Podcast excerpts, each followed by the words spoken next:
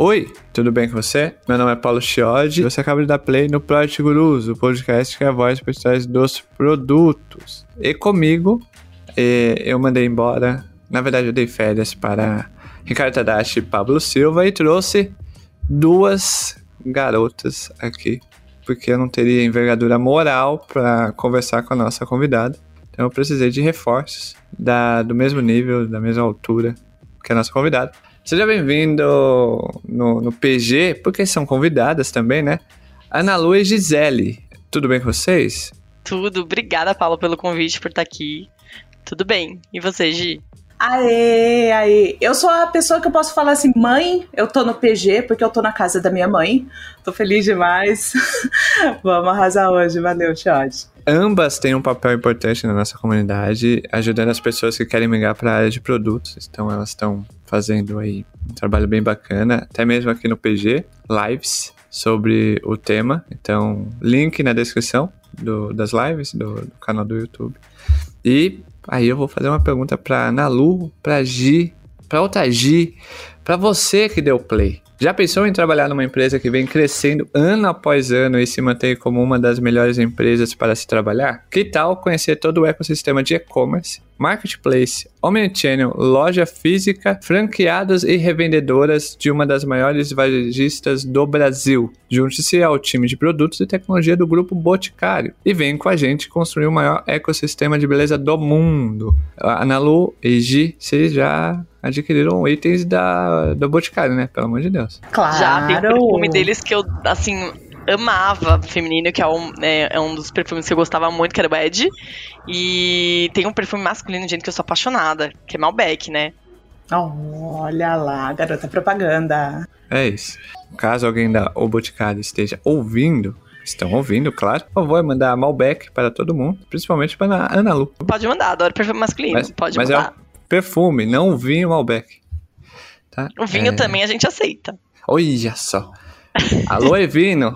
Olha nós aqui já cavando outro patrocínio aqui, né? Uh, mas enfim, vamos pra pauta, meninas? Vamos pra pauta. Bora. Vamos pra pauta.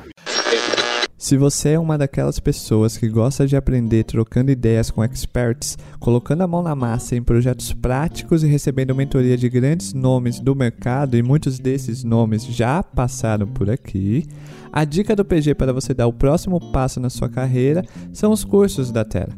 Eles são uma escola 100% online, com uma comunidade engajada de mais de 5 mil estudantes voltada a desenvolver as competências mais demandadas no mercado digital no Brasil e no mundo das áreas de produtos, UX, marketing digital e ciência de dados, aumentando, assim, muito suas oportunidades de trabalho e network. O método de aprendizagem da Terra foi reconhecido pelo World Economic Forum e pelo Google for Startups.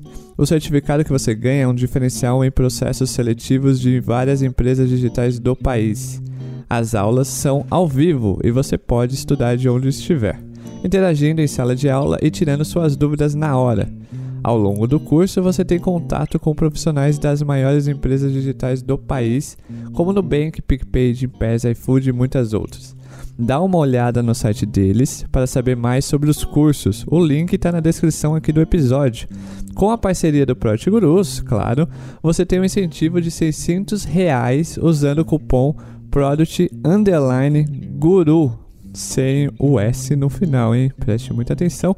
O cupom também estará na descrição desse episódio, certo? Combinado?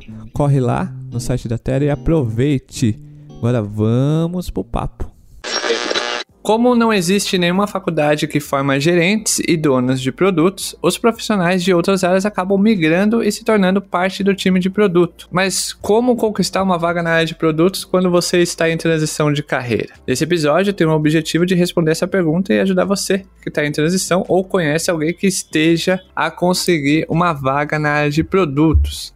E para responder essa pergunta, a gente chamou ela que se tornou sensação da TDC recentemente, que é a Gisele Marques. Então, seja bem-vinda ao Project Curuso. Gisele Marques, tudo bem com você?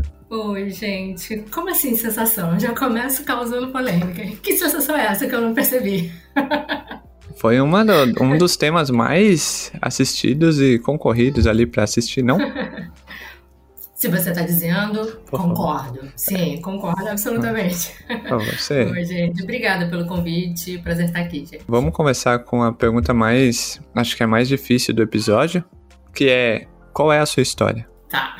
Minha história é longa. uh, eu tenho tenho formação como, como arquiteta, arquiteta e urbanista. Só que, cara, assim, já assim, com dois anos de formada, eu via que isso não é suficiente, só ficar com os desenhos não era suficiente. Então, eu acabava dando pitaco no, nos projetos dos meus colegas e antecipando: o que, que você está fazendo? Está funcionando? Vamos falar com não sei o quê, com não sei quem. Então, assim, muito rapidamente eu saí do desenho de arquitetura. Eu falo que, sei lá, com dois, três anos eu já não abria mais o AutoCAD, que é o o programa utilizado, é a ferramenta utilizada para desenho, e já estava coordenando esse meu grupo de, de colegas de trabalho. Então eu já estava fazendo gestão de projetos intuitivamente, sabe? Abraçando a área de projetos é, muito organicamente. E aí começou com é, gerenciar obras, depois eu literalmente saí do mercado de arquitetura e passei a fazer projeto. Não projeto de arquitetura, sabe? E aí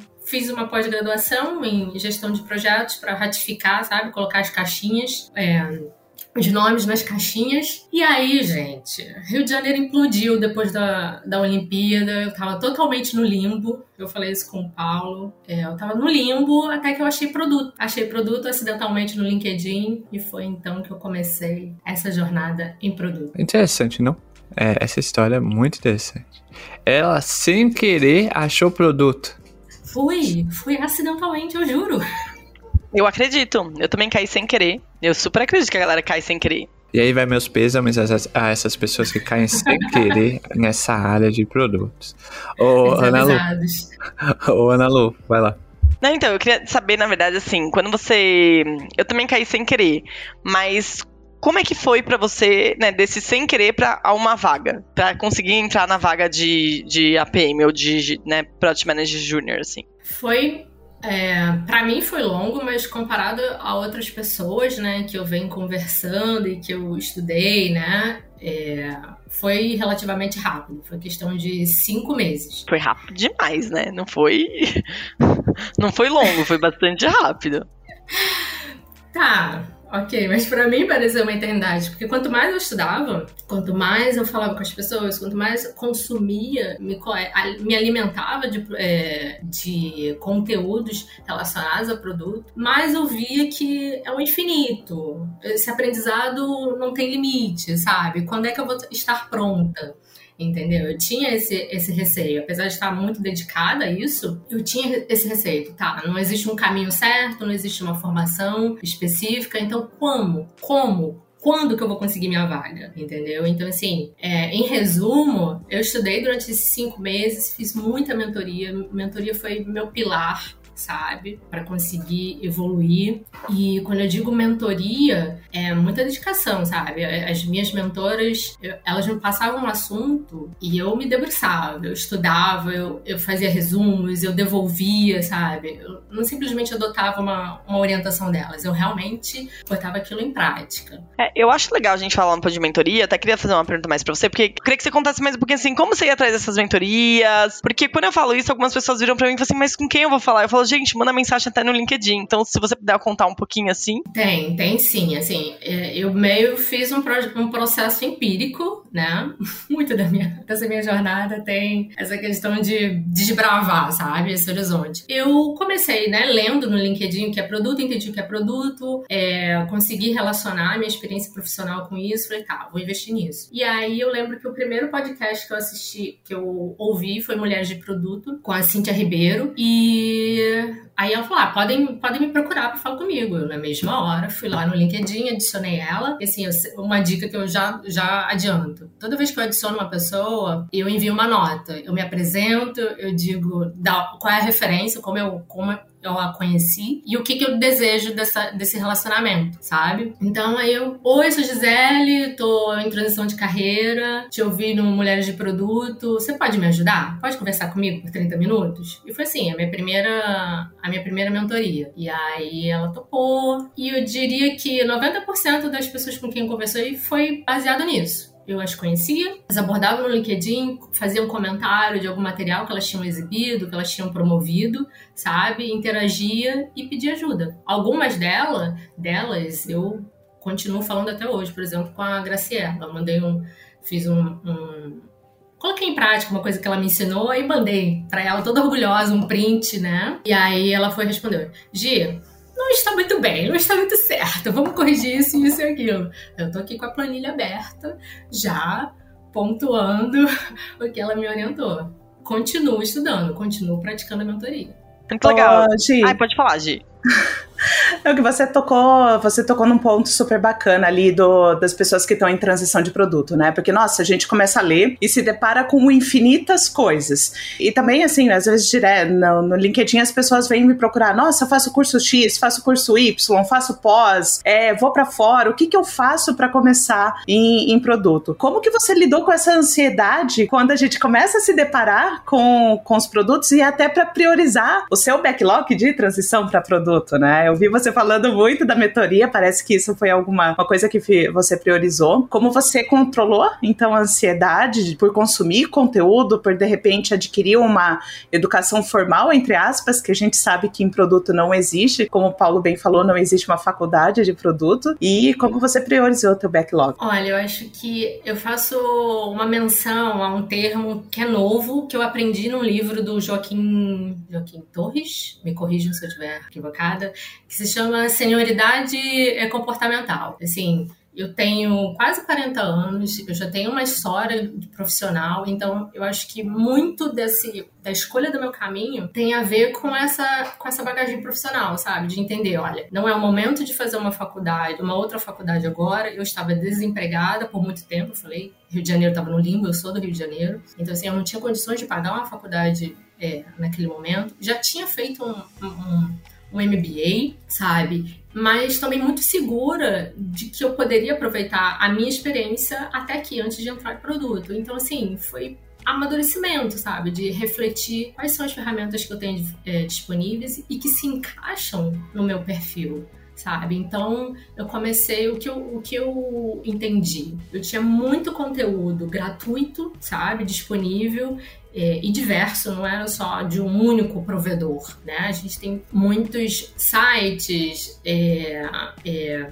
com, como é que a gente fala? É, comunidades, né? Podcast, YouTube, enfim, tem muitas ferramentas aí falando do mesmo assunto, mas com é, perspectivas diferentes. Então, eu investi nisso. É, estudar esse conteúdo gratuito, que era muito vasto, é, com, de muita qualidade e ao mesmo tempo falar com essas pessoas, esses profissionais que já estavam na área e falar, ok, aprendi isso na teoria, como é que é na prática? Me dá um exemplo. Eu sou uma pessoa que preciso dessa exemplificação para fazer o, o, link, sabe? Para realmente é, internalizar esse aprendizado. Acho que me ajuda muito. Então eu estudava, eu via um ponto e aí depois eu ia conversar com essas minhas mentoras, sabe? Então eu acho que senioridade comportamental foi, foi a chave que me fez é, escolher o caminho que eu trilhei. É, hoje, quando você fala né, que você tem toda essa senioridade, que você estudou muito, que você consumiu esse conteúdo, muita gente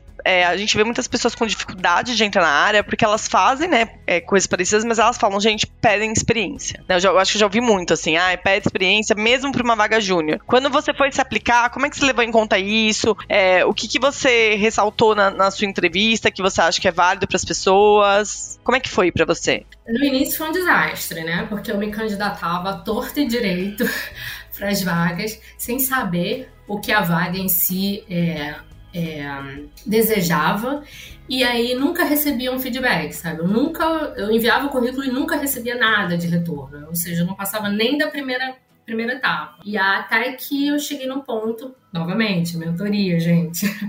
Até que eu cheguei num ponto, é, falei, vamos estudar meu currículo? Vamos traduzir as minhas experiências para a linguagem de produto? Como que eu me comunico usando é, as terminologias?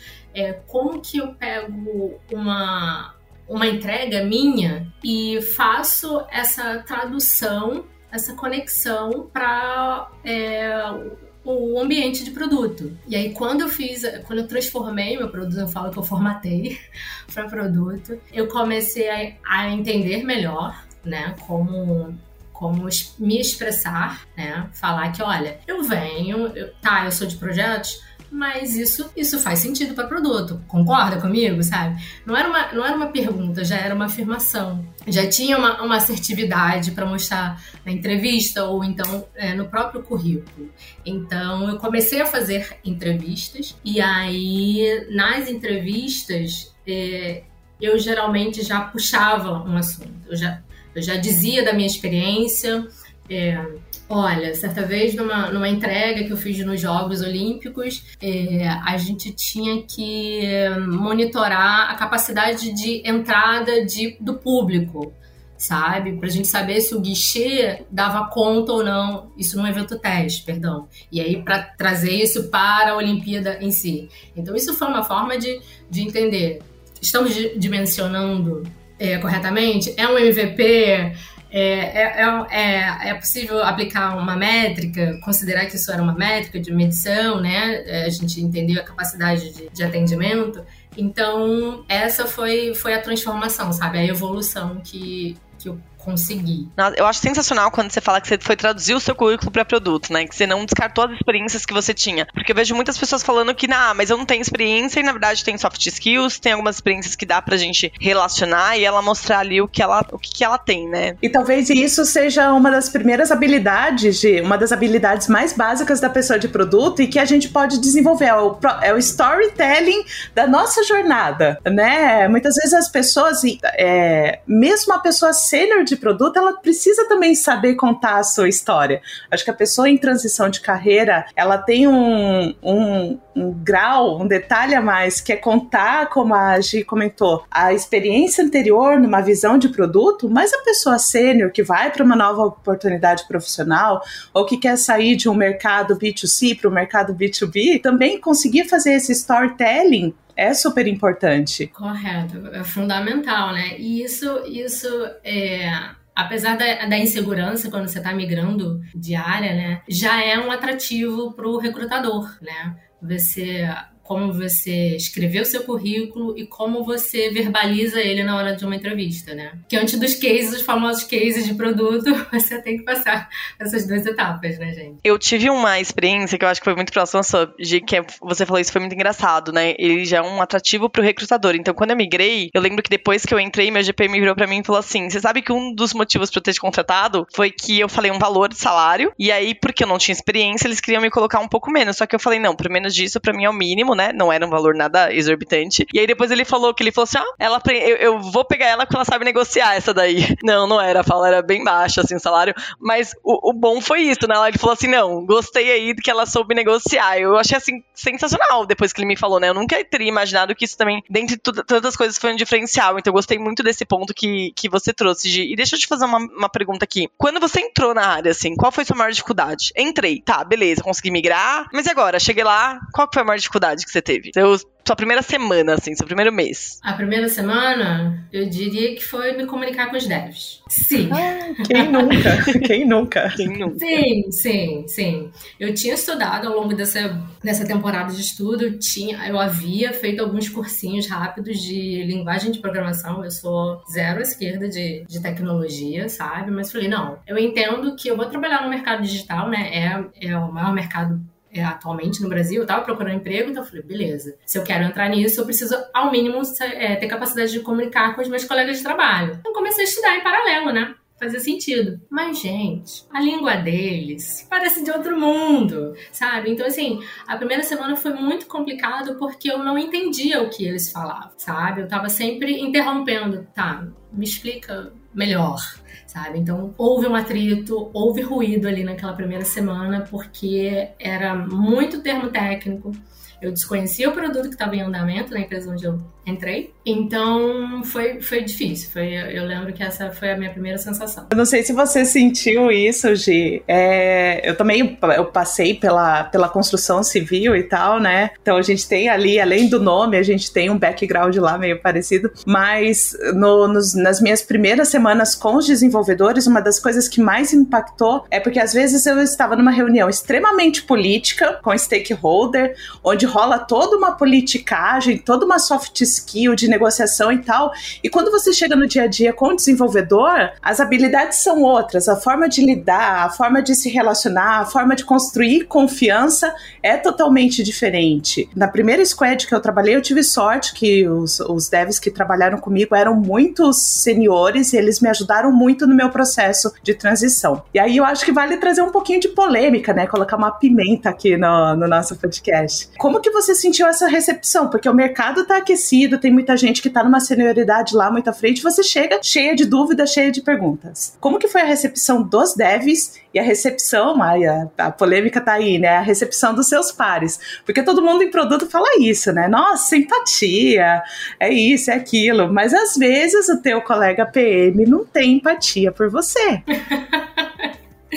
Bom, eu diria assim, em termos pessoais, foi ótimo. Eu realmente me senti acolhida, sabe?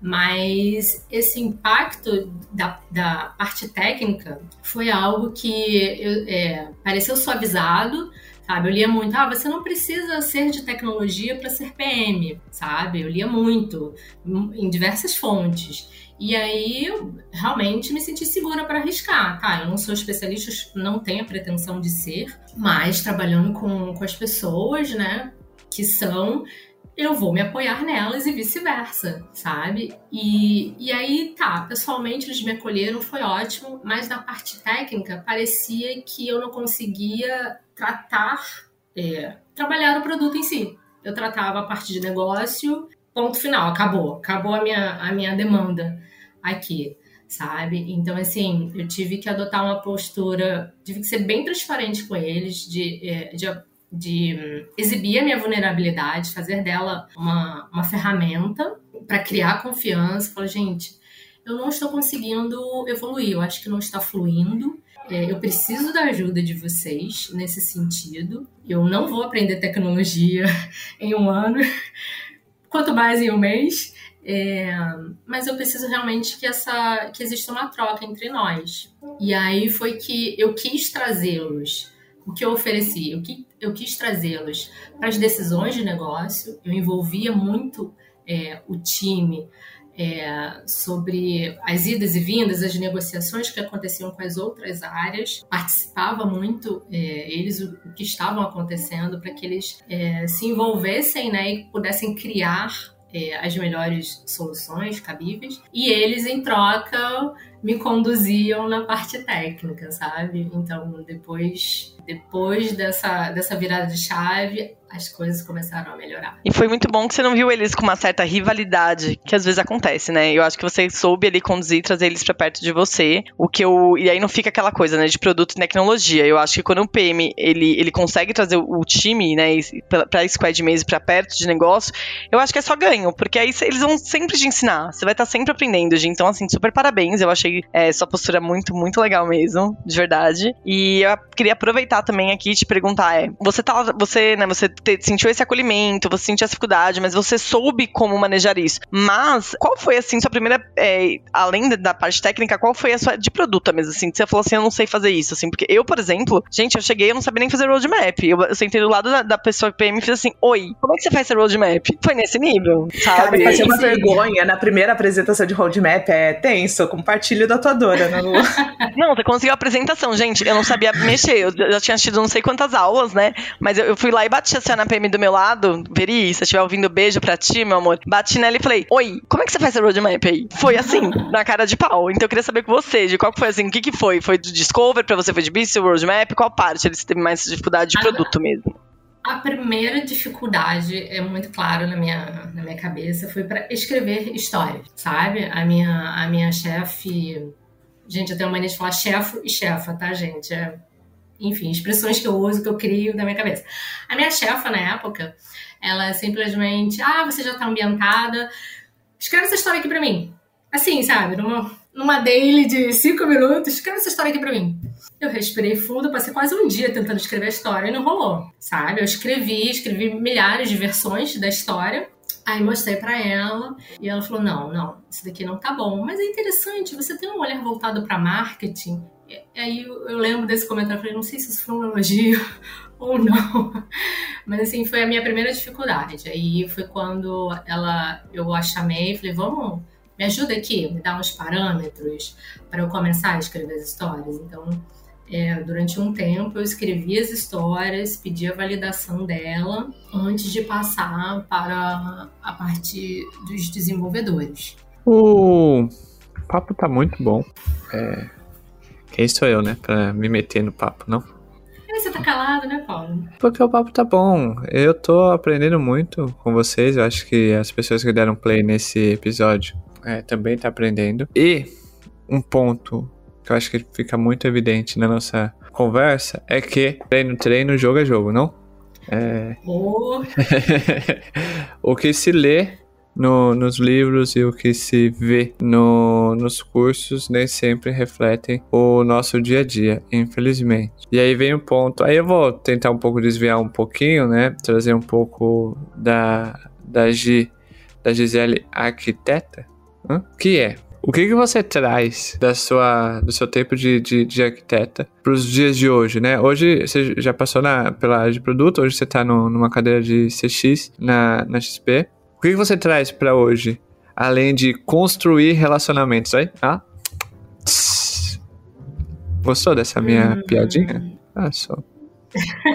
Foi uma bateria, né? Alô, Zorro Total, hein? Eu acho que eu diria que prioridades, é, elencar prioridades. Eu tinha uma par é, que entrou comigo no, no, emprego anterior, na startup onde eu estava trabalhando. Ela, ela, usa uma frase assim: Gi, às vezes alguns pratinhos vão cair. E eu acho isso o máximo, porque assim, é, revela a nossa, a nossa necessidade de entender tudo que a gente, tudo que precisa ser feito, colocado em prática, estudado, validado, pesquisado e, e avaliar justamente a urgência, a complexidade, é, e aí, através disso, usando esses parâmetros, você definir as prioridades, sabe? Então, assim, como, como arquiteta, é, a gente, lá atrás, né, é, o arquiteto tem essa função de que trabalha com muitos, é, muitos projetos complementares, muitos parceiros, e tudo volta para o arquiteto para que ele possa compatibilizar, colocar numa mesma camada, numa mesma linguagem, né? E aí nisso ele está lidando com outras áreas, negociando e definindo as prioridades é, do quando vai ser entregue, como vai ser entregue, com quem tem que falar, sabe? Eu trago, acho que essa é a principal lembrança e, e de, de experiência prática da minha atividade anterior para hoje. Então, já aproveitando aqui, então, tem, eu, eu, vou trazer polêmica então. também, é, eu vou trazer uma polêmica aqui, mas aí, né, assim, tem algum livro de produto, assim, que você não, você olha e fala assim, ah, tipo, foi legal, mas eu podia ter lido depois que eu estivesse dentro da área? Porque a gente tem muito livro, eu, eu li vários livros, e tem muito livro que eu tive que reler dentro da área, porque aí eu fui entender, sabe? Então eu vejo todo mundo falando desesperado, tipo, eu preciso ler 300 livros de produtos. Tem algum livro que você fala assim, cara, lê quando você já estiver dentro. Esses livros você antes, esse você lê você dentro. É verdade, é verdade. Depender, né, do, do que se, se diz por aí, você, você não dorme, né? Você só lê livros e nada mais. Tem um livro que, que eu ainda não terminei de ler, porque eu achei que não era o momento, né? Eu achei que não estava fluindo. Tem, tem, livros que a gente lê em quatro dias, porque você se identifica, porque é o seu momento, porque a história tem uma, forma, uma narrativa interessante, enfim. Esse ainda não rolou, não cheguei no final, que é, é, Storytelling, não é isso, gente? É em inglês, inclusive, né? Não, não achei versão em português, né? Que me indicaram para justamente para o momento que, que eu estava lendo, é, que eu estava começando a escrever histórias. Só que eu achei que é uma viagem tão, tão louca, assim, tão ampla, sabe? Eu li artigos, eu gostei de alguns trechos, eu fiz um post no LinkedIn, mas eu ainda não terminei de ler esse livro, eu ainda não, não acho que seja o momento, sabe? Ele fala muito mais de contar histórias, eu diria, como pessoa, eu acho, do que em produto em si, minha humilde opinião. É, um livro que eu adoro, mas eu, eu acho que te, é, a gente tem que priorizar também os livros que a gente vai ler pra migrar pra produto, sabe? O pessoal não sai ah, louco achando que tem que ler mil livros e vai entrar. Então, eu, eu gostei que a gente dá um foco pra isso. Não, e cada um também tem que ter a sua, a sua é, percepção, né? Minha, aqui eu não tô falando verdade absoluta, né? Sim, claro, óbvio. É, no dia que o PG for verdade absoluta, pode acabar de produto. Acabou. Ou, enfim, é, você que acompanha o Project Guru sabe muito bem o que, eu tô dizendo. O, uma dica de leitura, olha aí, para você que tá em transição de carreira, é não ler livro de produto. Simples, pô. É, lê os artigos, é, lê os artigos, faz a mentoria, conversa com as pessoas. É... E também tem, tem artigos, tem pessoal que escreve sobre os livros, sabe? Então, Resumo. como se fosse um trailer, né? Um trailer de filme. Sim, então, tipo, ó, já economiza dinheiro, tempo, paciência, não? Eu acho. Não sei. E aí, quando você entra na área, você começa a ler, a entender melhor e usar melhor esses livros, né? Então, eu, eu acho que eu aproveitei muito, muito melhor, assim, muito melhor. Sendo honesta, quando eu entrei na área, assim em relação a, a esse lance de, de, de, leituras, né? Não só de leituras, né? De, de, de, conteúdos em si. Tem que tomar cuidado, e aí eu vou pedir a opinião de vocês, principalmente da, da Gisele Marx. É, porque o. Lá vai outra polêmica, né? Puta que parola. É, a gente passa por um momento em que a nossa saúde mental como ser humano está no limite, né? É, então, quando você está em transição, e ainda mais a área de produto, ela tende a ter, por natureza, um glamour que se coloca ali, é, de que pessoas de produtos decidem negócio, questão de salários, questão vários outros, vários pontos ali é, sobre a área de produtos que criam um glamour e quem tá de fora acha que é um bicho de sete cabeças e quem tá dentro acha uma pressão exagerada, né, em cima da pessoa de produto. E aí, até linkando com o lance de leitura de livros e tal, muitas das vezes você vai ler livros, consumir conteúdo que vai mais te prejudicar mentalmente, criando uma pressão é, e colocando um, um, um idealismo ali que não existe e que pode te afetar do que te ajudar. Você sentiu isso também hoje, quando você foi fazer essa transição? Essa, esse lance de glamour, esse lance de um. Tipo, puta, é, caramba, que estranho. Você sentiu isso também ou não? Olha, eu senti no início.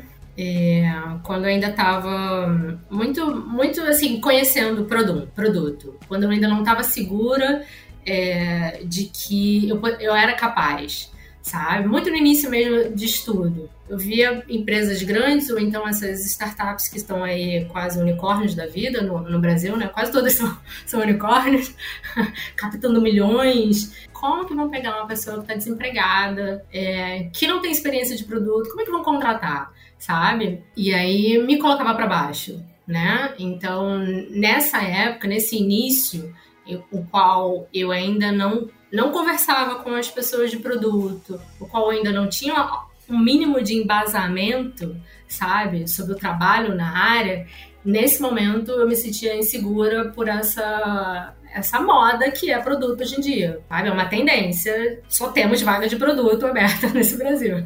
Um, um, um outro ponto de é, vir com mais perguntas, que é, ok, ele, é, existe um glamour, aí quando você entra você percebe que não é nada disso, óbvio, claro. É, aí você quer sair desesperadamente, ou você é, entra no, no movimento de choros em posição fetal diários. E aí vai a pergunta, né? É, como, qual, qual é a dica que você dá para as pessoas identificarem aquelas vagas que, que são de fato estão contando a verdade para a pessoa de produto. Por quê? Porque um outro ponto que gera muito atrito, e aí é, na mente né, das pessoas de produto é toda empresa existe cultura de produto, aparentemente, não?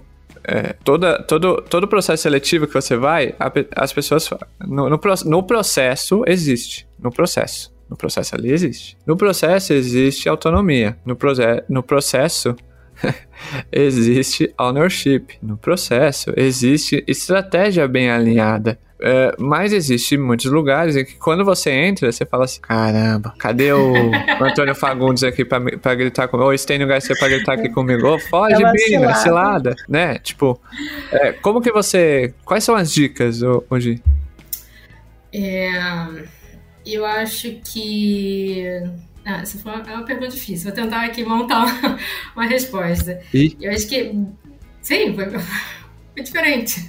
Um questionamento Filosófica, diferente. né?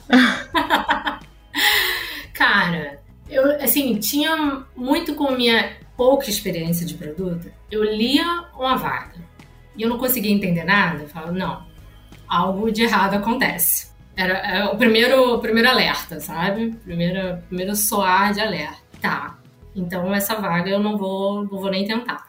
Lia uma vaga de produto e aí eu conseguia conectar o que a empresa estava pedindo com o que a empresa descrevia, né, do, do, de como seria o dia a dia. Poxa, essa vaga é interessante o que eu fazia? Eu, quando tinha um e-mail dessa pessoa, o nome dessa pessoa, né, que estava anunciando a vaga, novamente, eu ia no LinkedIn, abordava essa pessoa, eu me apresentava, aquela história toda, né? E aí fazia perguntas pessoais para ela. Dizia, Oi, é, tô me candidatando aqui para o processo seletivo e tudo mais. Eu queria saber como é que, qual a sua visão da cultura da empresa? sabe? Eu começava a fazer perguntas pessoais, porque eu achava assim, obviamente eu estudava a empresa, né, para ver se me interessava. Eu acho que as empresas, elas vendem um discurso, mas os funcionários é que realizam se esse discurso funciona ou não no dia a dia, sabe?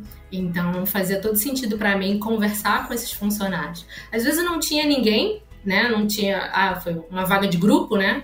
esse telefone sem fio. E aí, mesmo assim, eu ia no site da empresa, começava a pesquisar publicações, novamente LinkedIn, e via a interação de determinada pessoa, e aí novamente abordava essa pessoa, sabe? Eu fazia esse, esse ciclo, sabe? Eu sempre tive é, essa, essa postura de falar com as pessoas para saber se o que estava sendo vendido no site, na vaga, na descrição da vaga, era pregado, é pregado na realidade da empresa.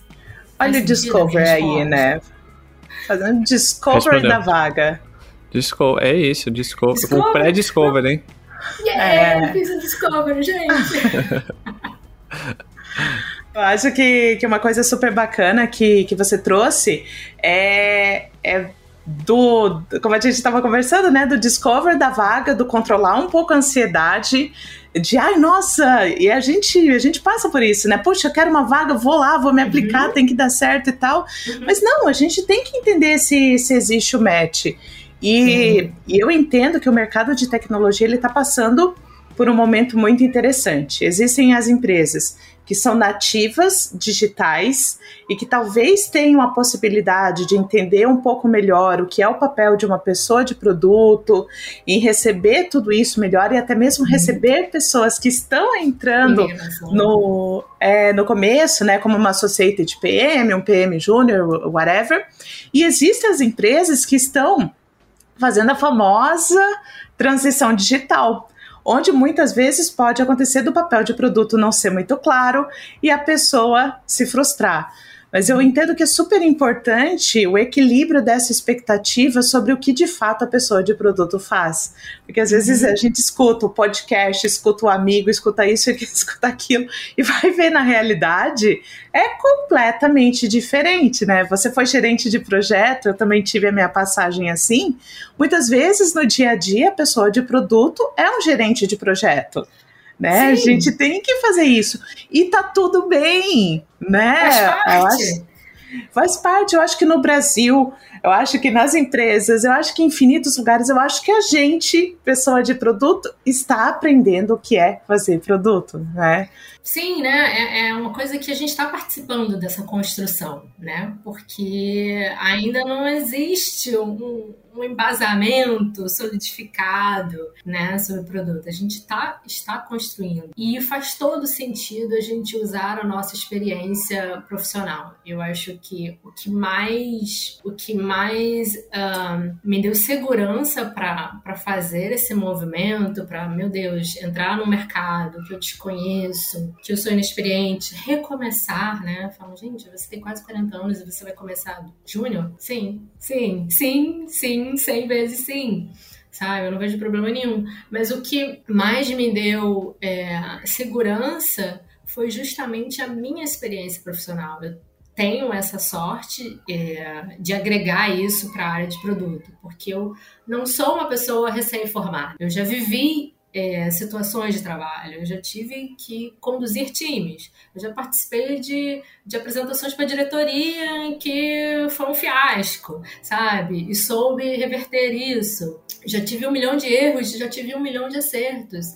Então, isso me deu segurança, toda essa experiência de quase 15 anos de formada, né, do meu primeiro emprego, é, me trouxe essa, essa segurança para enfrentar esse novo desafio. Bacana você ter comentado isso, que eu, eu queria justamente retomar esse ponto na nossa conversa, sabe? Lembra um tempo atrás, eu fiz uma palestra também no, no TDC falando sobre transição de carreira, né? E eu queria levar uma palestra viva. Então, daí, momento shame, né? Eu fiz uma enquete no LinkedIn perguntando para as pessoas o que, que elas tinham mais medo na transição de carreira. É, nossa, surgiram ali, puxa, é, é o receio de abandonar o diploma anterior, é, mas a, a resposta resposta ali mais recorrente foi o receio de abandonar a posição hierárquica anterior que a gente tinha. E não sei se, se você passou por isso, né? Eu passei, eu quando eu fiz a minha transição também, estava à beira dos 40 anos, eu estava numa posição de gerência, eu comecei lá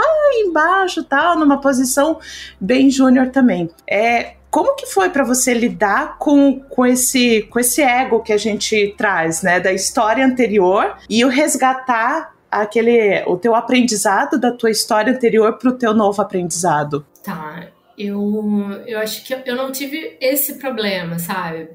Para fazer esse, para ter esse recomeço, essa virada de chave agora, hum, eu acho que fluiu para mim porque lá atrás eu fiz isso de arquiteta para gerente de projeto. Eu lembro assim que meu pai meu pai perguntou quando eu falei para ele no segundo emprego, né? Eu falei: "Ah, pai, vou sair, eu vou trocar de empresa, não sei o quê, eu vou trabalhar com isso". Pai, mas você não fez arquitetura? É, foi imediato, né? Não, pai, não tô mais trabalhando com arquitetura. Mas como assim? Você estudou cinco anos e você não tá mais trabalhando com arquitetura, sabe? Então, assim, lá atrás, sim, houve uma ponderação minha de, e aí, eu fiz faculdade de arquitetura, o que, que isso me serve? Valeu a pena? Faço uma outra faculdade, sabe? E, e eu segui a minha, a minha intuição, né? Acho que faz muito sentido, fazendo um paralelo, fazendo uma conexão com livro de produto, vai, Paulo. É, comece pelo porquê do Simon Sinek, se eu não me engano, né? Eu sou terrível com, com memória, gente mas é um livro que, que ele fala, né, que às vezes a gente não tem muito, não tem dado, a gente não sabe, não sabe da onde vem é, é, um direcionamento que nos move, a gente simplesmente sente que é certo, sabe? E, e eu tenho isso eu faço essa, é, puxo essa memória lá atrás porque eu entendi que a arquitetura não era, não me preenchia mais os olhos, sabe? Não era suficiente para mim, eu queria mais. Então eu fui abraçando mais atividades, eu fui desenvolvendo outras coisas além do meu escopo de trabalho e o que me, me direcionou para a gestão de projetos. Então eu já tive uma transição lá atrás, sabe? Agora para produto eu simplesmente foi mais orgânico, foi, foi natural, porque eu entendi que fazia sentido aproveitar tudo que eu já tinha vivido e que recomeçar é a vida, faz parte da vida de qualquer pessoa, basta estar aberto. Aula, não? Ou, ou eu, assim, hoje. Quem, pra quem? É uma aula, né? Ouvi, ouvi a, a, a Gisele, Gisele compartilhar a história dela é, compartilhar os momentos de, de transição que ela, que ela viveu. É, vai ajudar muitas pessoas é, que, que vão ouvir esse episódio, que estão ali na, na, na incerteza, na dúvida. Vem de encontro também com as lives que a gente tá fazendo no, no nosso canal no YouTube. E aí, hoje, vou fazer uma pergunta porque a gente tá se encaminhando pro, pro encerramento. Eu quero continuar ouvindo essa sua sinceridade sobre a área de produto, que é como que você vê a área de produto hoje e como ela tá se encaminhando, né? Uh, eu não vou dar minha opinião aqui, porque não, não. É, mas eu queria ouvir de você, é, uma pessoa que fez transição, é, hoje é, tá numa cadeira de CX, né? É, como que você vê a área de produto é, hoje e, e no, no futuro? eu tive uma passagem curta em uma startup, né? Que startup tem aquela máxima de dor do crescimento eterno, né? Tá sempre expandindo. E agora tô numa empresa já teoricamente tradicional, né? De 20 anos, então tenho, tenho duas perspectivas. E, eu diria que assim, disse, existe um discurso de que somos orientados para produto, tá? Mas na prática esse discurso nem sempre ele é 100% verdade. Então a gente tem que tomar cuidado, sabe? Até mesmo para receber essas pessoas que estão é, começando em produto como eu, né? Que é, tem muito ainda de, de tá muito recente as posturas é, com mentalidade diferente da, da de produto. E então, assim, a gente pesca rapidamente, sabe? Isso não é produto. Isso eu fazia antes de produto, entendeu? Então, assim, hoje eu vejo isso. Vende-se, somos orientados para produto, mas na prática isso não é, é essa postura não é integral. É, então, para o futuro, eu acho que também a gente tem a evoluir em consonância com essa com esse estudo, com essa descoberta que é a área de produto no mercado brasileiro, né? Visto que é uma área baita recente, que não temos formação correta, estamos todos nos descobrindo. Então eu acho que vai tende a melhorar para quem está começando, para quem já é mais experiente e até mesmo para empresa é, se, é, entender o que é produto e o produto que ela está se propondo a entregar. O, o, o Gi, agora a co-host, é... aspas fortes, não? Total, total. Somos orientados a produto. Calma, Ela sereno, de um jeito né? mansinho, calma, mas é, é aspas fortes. Somos Bom, orientados a produto pero no mucho, né? Pero no mucho. Exatamente. Vai, vai ser o. Acho que a gente achou o título desse episódio, não? adoro, adoro. Sou muito contra esses americanismos, né? Então vamos exaltar outra língua. É Além de trazer a verdade, outra língua, né? Vamos, vamos encerrar, Gi? Porque o papo, Bora. se deixar, a gente vai ficar a gente conversando. Vai embora. Com... Okay. Bom papo, não? Diferente de, oh, de Ricardo Tadashi, Pablo, que é muito chato conversar com ele. Ainda bem que a gente trouxe, convidou vocês aqui. Então, muito obrigado, Gisele Marques. Eu tenho, agora, nesse episódio, eu tive que ficar falando sobre o nome da convidada. Pois é, então, né? Mas olha que mundo pequeno, Paulo. Você convida duas Giseles. É, as duas vieram com uma formação muito similares, né? Você podia Joga na loteria, né? Qual é o número mesmo para amanhã? Eu não vou dizer, porque após todas essas coincidências, eu quero ganhar a mega cena da virada oh. é, sozinho. Que a gente tá gravando isso no dia 21 de dezembro, então, por favor. Ah.